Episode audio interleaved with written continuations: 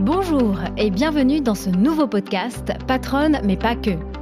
Je m'appelle Cyrielle Ariel, je suis auteur et journaliste d'impact spécialisée dans la RSE et le développement durable. Le but de ce podcast est de vous faire découvrir un portrait plus intimiste de nos leaders d'opinion, une personnalité publique ou politique, un dirigeant ou un entrepreneur.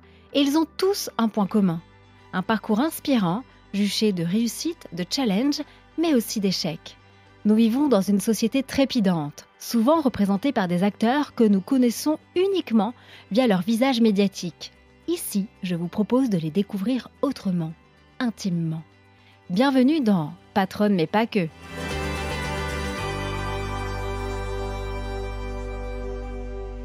Et pour ce nouvel épisode, je suis ravie d'accueillir Cécile Lechard. Bonjour Cécile. Bonjour Cyrielle. Alors, tu es aujourd'hui la directrice du développement durable de la Maison Guerlain depuis maintenant deux ans. Tu es née trois ans, tu es née en Bourgogne, tu as 47 ans et tu as deux fils. Alors avant de rentrer dans ton parcours, à quoi ressemblait ton enfance et surtout ton rêve de petite fille? Déjà, un grand merci pour ton invitation. Je suis très honorée d'être sur tes bonnes ondes. Écoute, euh, l'image euh, de mon enfance, c'est pas la petite maison dans la prairie, c'est la petite maison dans la forêt. De Bourgogne Oui Mes parents vivaient euh, à la campagne et j'ai une petite sœur que j'adore. Et nous avions créé avec nos amis un groupe d'enfants qui voulait préserver l'environnement. On s'était appelé les Séminoles des forêts, tu vois. Vers quel âge J'avais 8 euh, ans. Donc déjà accro à la forêt, euh, un univers dans lequel tu t'épanouissais euh, dès ton plus, plus jeune âge. Oui, prédestiné. Alors tu as en plus, c'est bizarre, mais tu as quand même débuté ta carrière dans la finance mais durable chez HSBC pendant six ans. Ensuite, tu as rejoint, retour peut-être aux sources, les équipes du VVS, VVF France pendant huit ans pour notamment gérer les partenariats privés. Et à quel moment alors le développement durable est arrivé dans ta vie où c'est devenu, voilà, on va dire une évidence aujourd'hui dans, dans ta carrière, dans ton business? Je n'ai aucun mérite. Je suis tombée dans la marmite lorsque j'étais enfant. Parce que ce que pas précisé tout à l'heure lorsque tu m'interrogeais euh, sur mon plus jeune âge, c'est que j'ai des parents très engagés. J'ai un papa qui a créé les premiers fonds socialement responsables en France euh, dans les années 80. J'ai une maman euh, qui est pharmacien, mais qui a énormément contribué à Pharmaciens sans frontières, qui aujourd'hui est bénévole alors qu'elle est à la retraite et, qui passe pas une seule journée euh, de, ces, semaines ouvrées euh, avec mon père, mais en ONG. Donc voilà, c'est, ça a énormément compté cette culture euh, et je me suis même pas posé la question. Voilà, j'ai commencé chez HSBC en finance durable, certainement orienté par mon père. Tu vois, j'ai pas fait de crise d'adolescence qui m'aurait permis de, m'exprimer contre le projet familial. Je l'ai suivi. Qu'est-ce qui t'anime? Tu fais partie euh, des pionnières, euh, en tout cas en France, sur le luxe et le développement durable. Qu'est-ce qui t'anime aujourd'hui? Alors, on est contente euh, toutes les deux. On peut, on peut, on ne peut pas le nier. La RSE, l'impact, le développement durable, c'est au cœur de on va dire, d'un bon nombre de stratégies euh, des entreprises et, des entrepreneurs. Mais voilà, comment, qu'est-ce qui te passionne aujourd'hui dans, cet hmm. univers? Alors, effectivement, j'ai pas eu le déclic comme certains. Tu vois, c'est 25 ans que je travaille dans le développement durable. Euh, comme toi, donc, euh, un réveil très tôt et puis consubstantiel à, à, notre carrière. C'est-à-dire que moi, j'ai toujours travaillé sur le sujet. Maintenant, je me dis aussi, mais qu'a-t-on fait pendant ces 25 ans pour que l'accélération n'ait lieu qu'aujourd'hui? Tu vois? Donc, euh, pour moi, c'était naturel. On peut reprendre la, question, la question qu'est-ce qui n'a pas été fait? Ce qui n'a pas été fait, ben, c'est ce qui se passe aujourd'hui. Enfin, c'était la prise de conscience, surtout. C'est comment et pour quelle raison a-t-on attendu si longtemps alors que tous les marqueurs étaient déjà au rouge? Donc aujourd'hui, il faut accélérer. Voilà. En 2011, déjà, tu as essayé d'accélérer, comme tu dis, euh, cette prise de conscience. Tu as écrit euh, ton premier livre, Luxury and Sustainability, le luxe et la durabilité, le développement durable, aux éditions Erol. Qu'est-ce qu'à l'époque, déjà, tu essayais de démontrer? On était quatre ans avant les accords de Paris. Alors, ce livre, il est parti d'un échec. Il est parti d'un échec, c'est que quand je travaillais, comme tu l'as cité, au WWF, qui est la première ONG environnementale au monde, que je dirigeais les partenariats et la philanthropie, donc partenariat avec les entreprises, eh bien, le seul secteur que je n'arrivais pas à emmener euh, dans euh, le sillage du panda pour améliorer les pratiques environnementales, on était légitime sur ce pilier, eh bien, euh, c'était le secteur du luxe. On avait créé pourtant beaucoup de dialogues avec certains acteurs euh, déjà un peu plus engagés que d'autres. Mais tu vois, j'avais cet échec de ne pas avoir réussi à transformer. On avait mené beaucoup euh, euh, d'études, de faisabilité avec certains grands noms. Mais voilà, j'étais face à un échec, je n'y arrivais pas. Qu'est-ce qui bloquait dans le secteur eh bien, En réalité, et c'est l'enseignement que j'ai tiré de l'écriture de ce livre qui m'a pris neuf mois, donc un troisième garçon, eh bien, euh, c'était en réalité qu'une énorme, pas énormément, pardonne-moi, énormément d'actions étaient menées, mais dans le plus grand silence. Et il y avait parfois, euh, en réalité, une, il n'y a pas de structuration euh, chez tout le monde d'ailleurs. Euh, des... C'était pas vendeur à l'époque de parler d'écologie, d'environnement, d'action environnementale. Ah bah alors définitivement. Je pense qu'on faisait, mais dans le plus grand silence. Et le luxe a une, une pudeur à communiquer sur ces sujets. Certainement aussi une question fondamentale et ontologique. Hein. Le luxe, c'est la culture du secret. Alors qu'est-ce qui se passe? Aujourd'hui, on est en 2022, 2023, euh, on est après la COP 27, après surtout cette COP 21. On voit que l'ARSE, les enjeux de la RSE, euh, du DD, du développement durable ou de l'impact sont au cœur des stratégies. Aujourd'hui, les directeurs et directrices RSE euh, prennent euh, place au COMEX de grandes boîtes, c'est le cas de L'Oréal. Qu'est-ce qui se passe? Mais Qu'est-ce qui se passe? Il y a ce qu'on citait tout à l'heure, cette accélération, aussi l'érosion de la biodiversité, le changement climatique, les enjeux sociétaux qui sont beaucoup plus palpables. Donc les entreprises, et on l'a vu avec pardonne-moi, mais l'échec relatif euh, de la COP 27, enfin, bon, même l'échec, eh bien, ce sont aussi aux entreprises, finalement, d'agir. Si nos grands gouvernements euh, dans le monde entier n'arrivent pas à s'entendre, eh bien, il y a un acteur aussi qui doit agir et qui ne se pose même plus la question. Donc, c'est le milieu, le secteur privé. Et euh, dans le luxe, tu as cité euh, la COP21 à Paris, je pense que ça a été aussi un déclencheur et un catalyseur pour prendre la parole. C'est-à-dire que, comme tu le sais, euh, la France a cette chance, bah, on y était, et puis la France a cette chance, et bien d'avoir les plus beaux noms du luxe, les plus grands groupes au monde dans le secteur du luxe. Donc, accélération au moment de la COP21, et puis pour ce qui concerne plus spécifiquement, et c'est la singularité du secteur de la cosmétique, la naissance d'applications des Yuka, des Clean Beauty, qui vont venir référencer les ingrédients euh, présents dans les formules, et même d'ailleurs noter le pack aujourd'hui. La naissance de ce qu'on appelle les petites indie brands, les marques indépendantes, qui viennent un petit peu interroger toutes ces maisons vénérables, les challenger. Euh, bien sûr la prise de conscience. On dit toujours ah la Gen Z, les millennials, c'est eux qui ont fait bouger les les, euh, les marques. Bon, pas seulement parce qu'il y a aussi les parents de ces de ces millennials qui, ne l'oublions pas, sont aussi les acheteurs.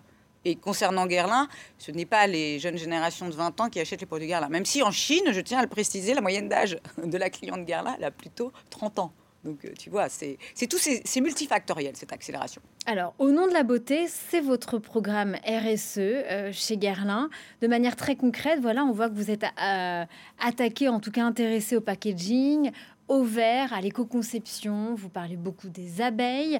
vous avez revu également la formulation, je crois, de, de vos best-sellers, c'est-à-dire la foundation, le fond de teint, le kiss kiss avec vos rouges à lèvres ou encore la terracotta avec 98% euh, euh, d'ingrédients d'origine naturelle. Ça veut dire que c'est vraiment une révolution, une reformulation 360 degrés chez Garlin. Comment vous faites? Parce que vous vous appartenez à la maison LVMH. Donc effectivement, vous avez des financements que d'autres n'ont pas. Donc aujourd'hui, voilà, comment vous dispatchez ces innovations et, vos investissements?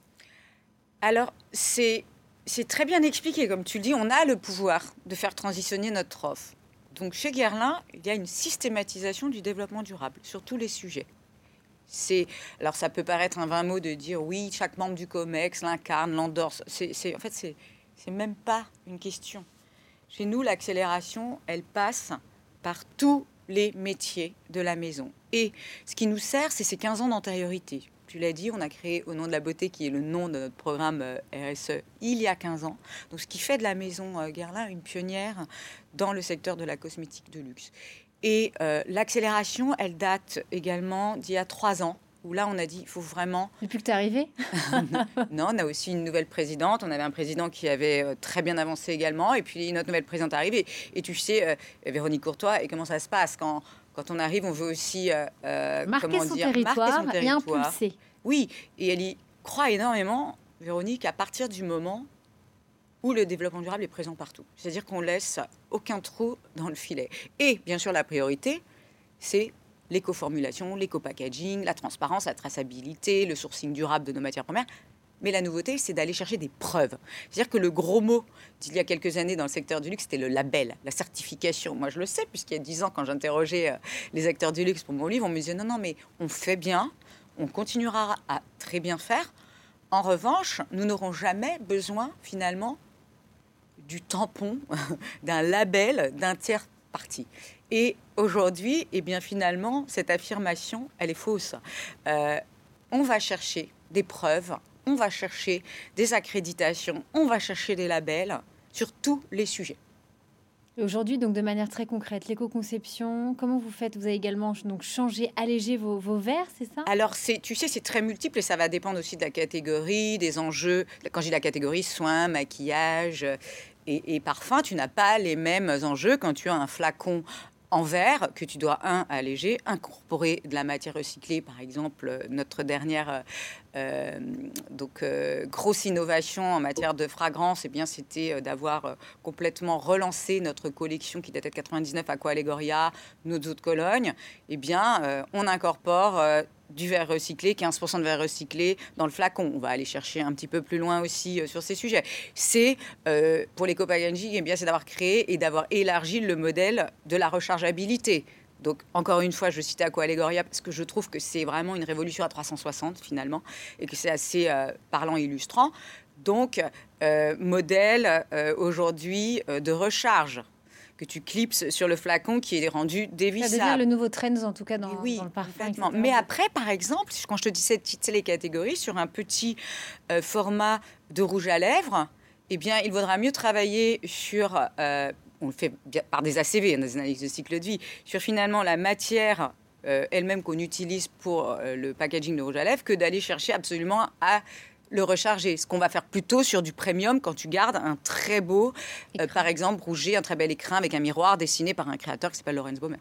Qu'est-ce que tu réponds à celles et ceux qui disent voilà le luxe et la durabilité c'est pas forcément une évidence alors que vous des grandes maisons comme comme la vôtre investissez énormément pour justement euh, reluire de, cette douceur verte et éco-conçue?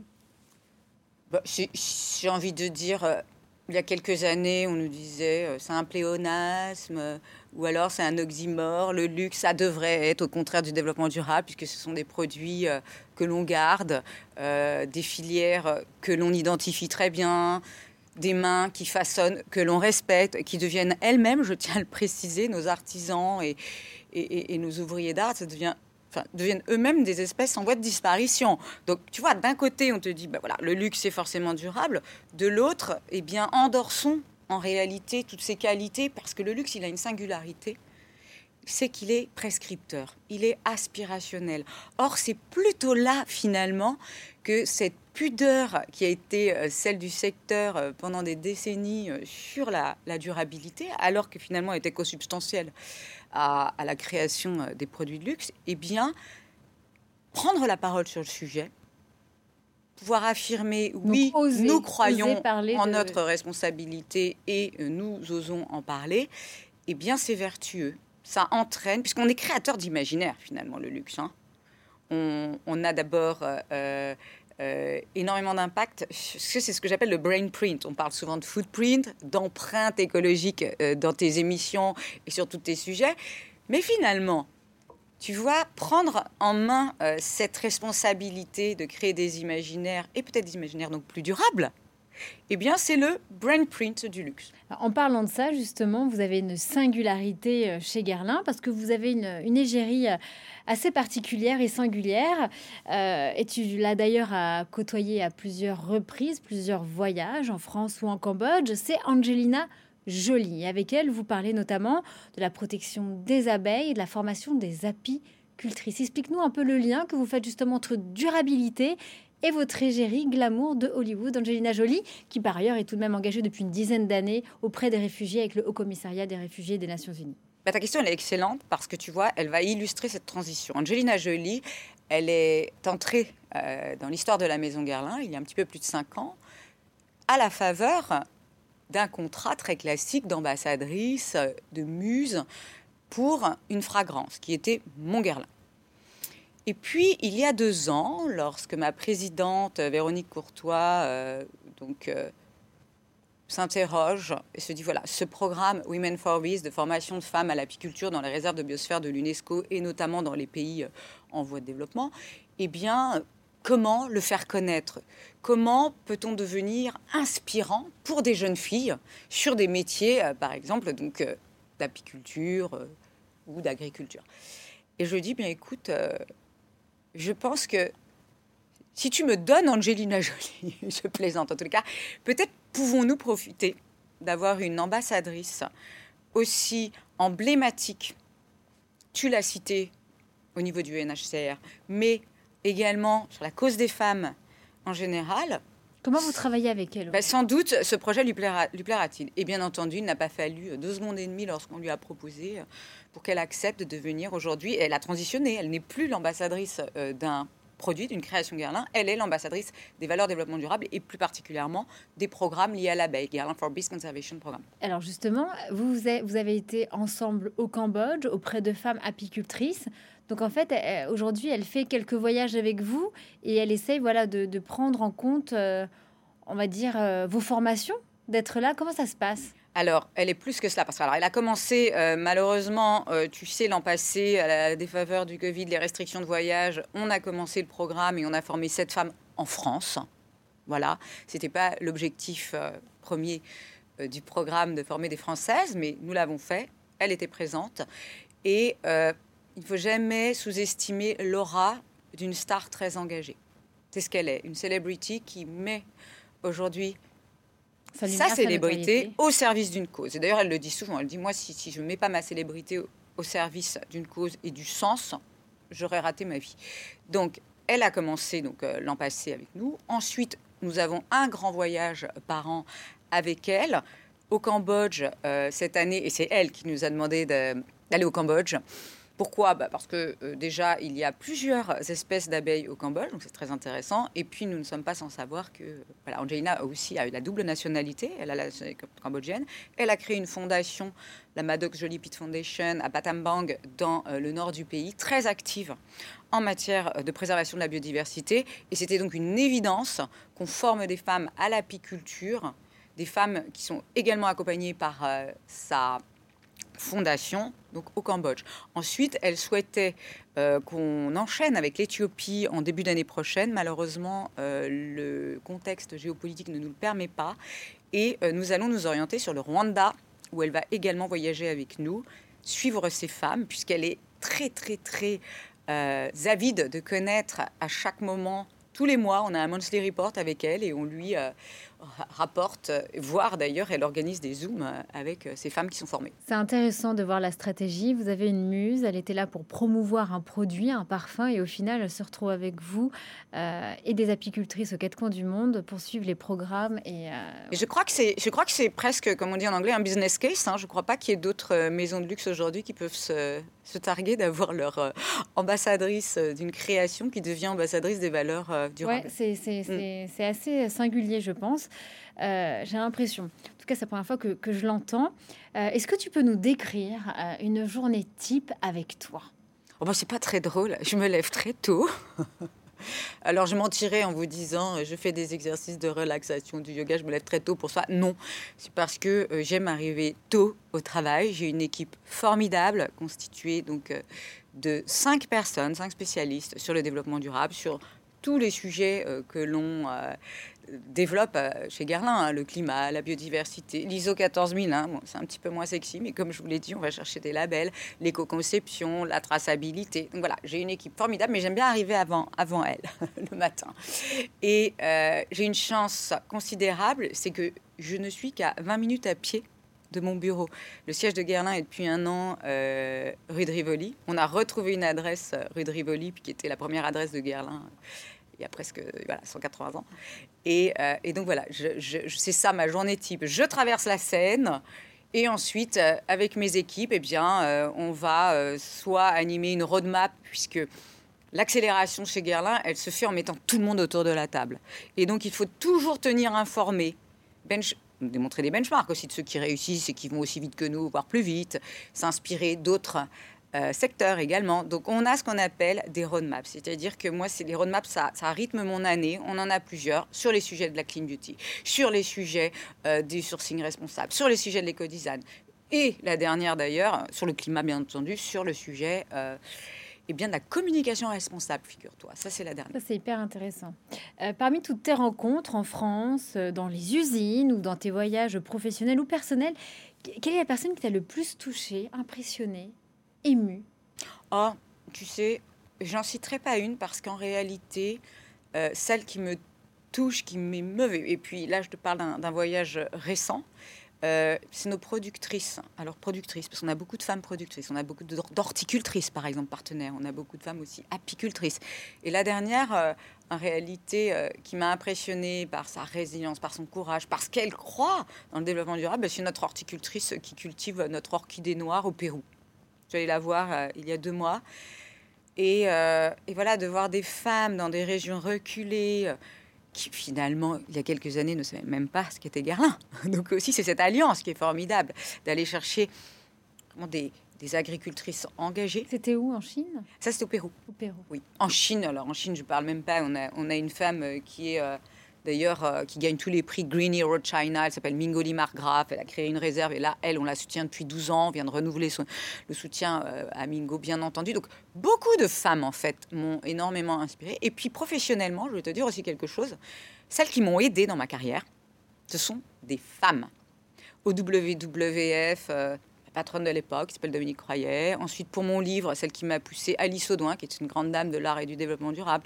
Et aujourd'hui, eh bien, Véronique Courtois, qui m'a donné ma chance, qui me donne une page blanche pour écrire. en tout cas, elle est dans ton parcours, elle fait partie de ton parcours. Alors, je pourrais en témoigner pendant des heures. Ben ça, ça fait plaisir à entendre. Une question également que je pose à, tous mes invités, c'est voilà, quand on t'entend, on voit que, que, ton rituel professionnel est assez parsemé de, de voyages. Comment tu arrives à gérer l'équilibre entre euh, ta vie perso, ta vie familiale avec euh, tes deux fils, et puis cette vie euh, à 100 à l'heure quand on appartient à une maison du groupe LVMH Déjà, je tiens à te concéder quelque chose, c'est que j'essaie de diminuer au maximum les voyages les voyages en avion, j'entends. Euh, parce que, je, comme nous tous, on, veut réduire notre empreinte personnelle et il me semble que pour une directrice de développement durable, c'est quand même très saillant et primordial. Donc déjà, le moins de voyages possible et donc ça, c'est plus facile pour gérer la vie personnelle. tu vas compter combien de voyages? Non, je, ferai forcément le, voyage au Rwanda avec Angelina Jolie parce qu'il ne faut pas l'oublier, euh, voilà, les voyages professionnels, eh bien, euh, même si tu essaies de les réduire, il y en a certains qui ne peuvent pas se faire sans la rencontre. Comment font alors ces maisons de luxe comme vous, parce que vous êtes au cœur euh, du développement durable, vous savez qu'il faut compenser, vous savez qu'il faut réduire les émissions mm. de vos maisons parce que vous êtes tous en train de calculer la neutralité carbone. Mm. Bah, justement, quelle est la stratégie chez Guerlain quand vous voyez, vous faites X voyages business par an, surtout toi qui es vraiment la directrice de la RSE, comment vous faites? Euh, Non, mais tu sais, je vais te dire quelque chose. Le Covid est passé par là. On a découvert des outils fantastiques qui existaient pour autant depuis plusieurs années. Et les Zooms, les Teams, ça va bien à tout le monde en réalité. Et seuls les voyages qui sont euh, dits inévitables sont aujourd'hui euh, donc euh, concernés. Et puis nous, on a, un, on a, un, calculateur en interne qui va dire voilà, au-dessus de 5 heures euh, de vol, de toute façon, enfin de 5 heures. 5 heures, c'est du train, par exemple, quand on peut, encore une fois, parce que ça aussi, dans certaines entreprises, on n'a pas ces règles de voyage. Et vous ça aussi, ça. alors ou pas? Alors nous, tu sais, la politique, c'est toujours de réduire en amont, puisqu'en réalité, notre empreinte carbone, lorsqu'on la réalise, et on la réalise depuis des années, notre bilan carbone, eh bien, ce que ça nous apprend, c'est pas du tout les voyages des, enfin, des collaborateurs. Hein. ça doit peser certes entre 1 et 2% ce qui reste quelque chose euh, qu'il faut diminuer. Mais ce sont, euh, et c'est encore notre trop grande dépendance à la logistique par avion. Et ça, ça s'anticipe par conséquent sur le process innovation. À partir du moment où on délivre les innovations, j'entends, hein, parce que sur le portefeuille classique, c'est bien entendu le bateau qu'on utilise, pour envoyer dans tous nos pays, dans le monde entier, dans les filiales Garmin. Vous blindez au max ces avions, c'est ça? Alors, c'est pas tant ça, c'est qu'on blinde au max le maritime. En revanche, c'est d'anticiper suffisamment tôt la fin d'un processus innovation, par exemple d'une nouvelle création, pour faire en sorte qu'elle finisse dans les temps pour pouvoir avoir ces quatre semaines de voyage par bateau qui sont additionnels par rapport à un voyage en avion. Et quand tu connais le facteur démultipliant qui est presque égal à 100 en termes d'émissions de CO2 d'un voyage en avion, tu imagines bien que le RAMA, c'est notre fameux euh, ratio air-mer, euh, eh bien, euh, c'est un des, en fait, c'est un des, éléments les plus stressants et les plus challengeants et ce qu'on regarde le plus aujourd'hui quand il s'agit de réduire nos émissions de carbone dans nos fameux tableaux de bord. Quel est ton équilibre? C'est quoi ta recette miracle pour arriver, arriver justement à gérer l'équilibre pro et perso? Non, parce que j'ai deux garçons qui sont extra, donc je me dis, bon, finalement, ils n'ont pas été si mal élevés, mes grands garçons, euh, qui sont aujourd'hui presque, enfin, qui sont adultes, 19 hein, et 21, euh, qui sont chouettes. Donc ça, ça me motive aussi. La jeune génération, je l'adore. du yoga aussi. Alors, je suis prof du yoga, de yoga. On peut te suivre sur ton Instagram, on te voit donner tes cours de yoga. Donc non, mon Instagram, il est fermé. Seuls mes amis peuvent le voir. Tu penses bien que je mélange pas tout. Et, euh, et oui, je donne des cours de yoga le week-end. Et euh, pour te confier quelque chose, tu sais quoi? De donner ces cours, d'avoir ces rendez-vous avec mes amis en réalité, hein, c'est un petit club d'amis, le samedi matin et le dimanche matin, eh bien moi ça me force, parce qu'effectivement il y a des moments où tu es beaucoup plus fatigué. C'est challengeant une vie euh, de femme, mais, mais voilà, comme je le dis souvent, moi j'ai la chance, je suis pas à la mine hein, non plus, je travaille dans un très très beau, très bel environnement, un très bel écosystème, j'ai la chance de faire un travail que j'adore. Donc ça aussi, relativiser, euh, ça aide aussi à pouvoir affirmer qu'on a un équilibre. Et justement, euh, dans quel endroit tu aimes te ressourcer? Eh bien, Mes parents euh, sont passés de la Bourgogne euh, à un endroit alors de ressourcement total qui est le Berry. Alors je peux te dire qu'il y a très peu, très très peu de densité population. Il y a plus d'ânes, à mon avis, que d'humains là-bas. J'adore le Berry, j'adore parce que c'est un, une région où il y a énormément de chevaux, d'équitation. Euh, et, donc oui, ça me ressource. La campagne, la oui, toujours la campagne, toujours. Et quand tu es à, la maison, euh, tu es plutôt euh, derrière le fourneau à cuisiner ou à commander? Écoute, quand j'étais jeune, je cuisinais énormément avec mon papa, qui était vraiment un, chef hors pair. Et, et aujourd'hui, mes fils te diraient que bon, je, je passe plus beaucoup de temps derrière les fourneaux, et en fait, je n'y trouve pas de plaisir. Voilà. Tu commandes? Non, on fait, mais bon, voilà le, plat, euh, le plat de la maison, au risque de ne pas paraître euh, super, euh, comment dire, alléchante, c'est le bowl, c'est le quinoa bowl. Je ne mange pas de viande. Mes enfants à la maison ne consomment pas de viande, ce qui ne veut pas dire qu'ils vont consommer leur argent de poche dans autre chose. Je ne peux pas leur imposer, mais bon, ils, sont peu carnés quand même également. Donc oui, c'est plutôt le bowl, tu vois, c'est des légumes, du quinoa. Et si on veut t'inviter à déjeuner, qu'est-ce que tu aimes manger? Ah bah, À part du quinoa bowl Allez, j'ai un petit faible pour les pavlova, euh, en dessert, les meringues, les fruits et plein de chantilly. Et sur ta table de chevet, qu'est-ce qu'on retrouve comme livre? Tu es plutôt dans le bien-être, tu es dans la science-fiction Pas du tout, j'ai pas du tout envie de lire des livres de bien-être. Mais alors ça, je suis, anti-livre de bien-être. Hein, voilà. Non, euh, bah ces temps-ci, tu sais, je me suis acheté la, semaine passée le, dernier livre d'Hugo Clément, Les lapins ne mangent pas de carottes, parce que je suis passionnée par les animaux. C'est les animaux en réalité. J'aurais dû, quand tu m'as dit, c'est quoi ton déclic dans la vie? En fait, moi, je rêvais.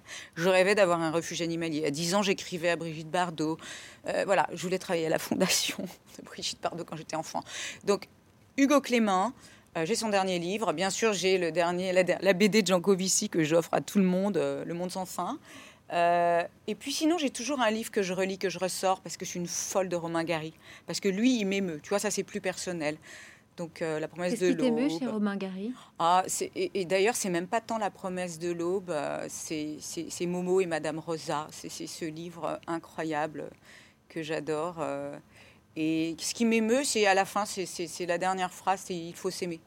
C'est l'amour, parce que si tu n'as pas l'amour, si tu n'as pas la passion dans ce que tu fais, dans les gens que tu as autour de toi, mais qu'est-ce qui nous reste? Justement, pour terminer ce podcast, euh, quelle est ta raison d'être personnelle, Cécile Lechard Ma raison d'être personnelle, ben, comme nous tous, hein, notre raison d'être, elle évolue avec le temps.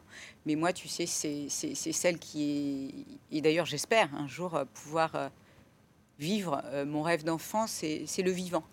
C'est la cause animale, c'est être utile en réalité. Être utile vraiment avec énormément, encore une fois, euh, d'humilité. Hein.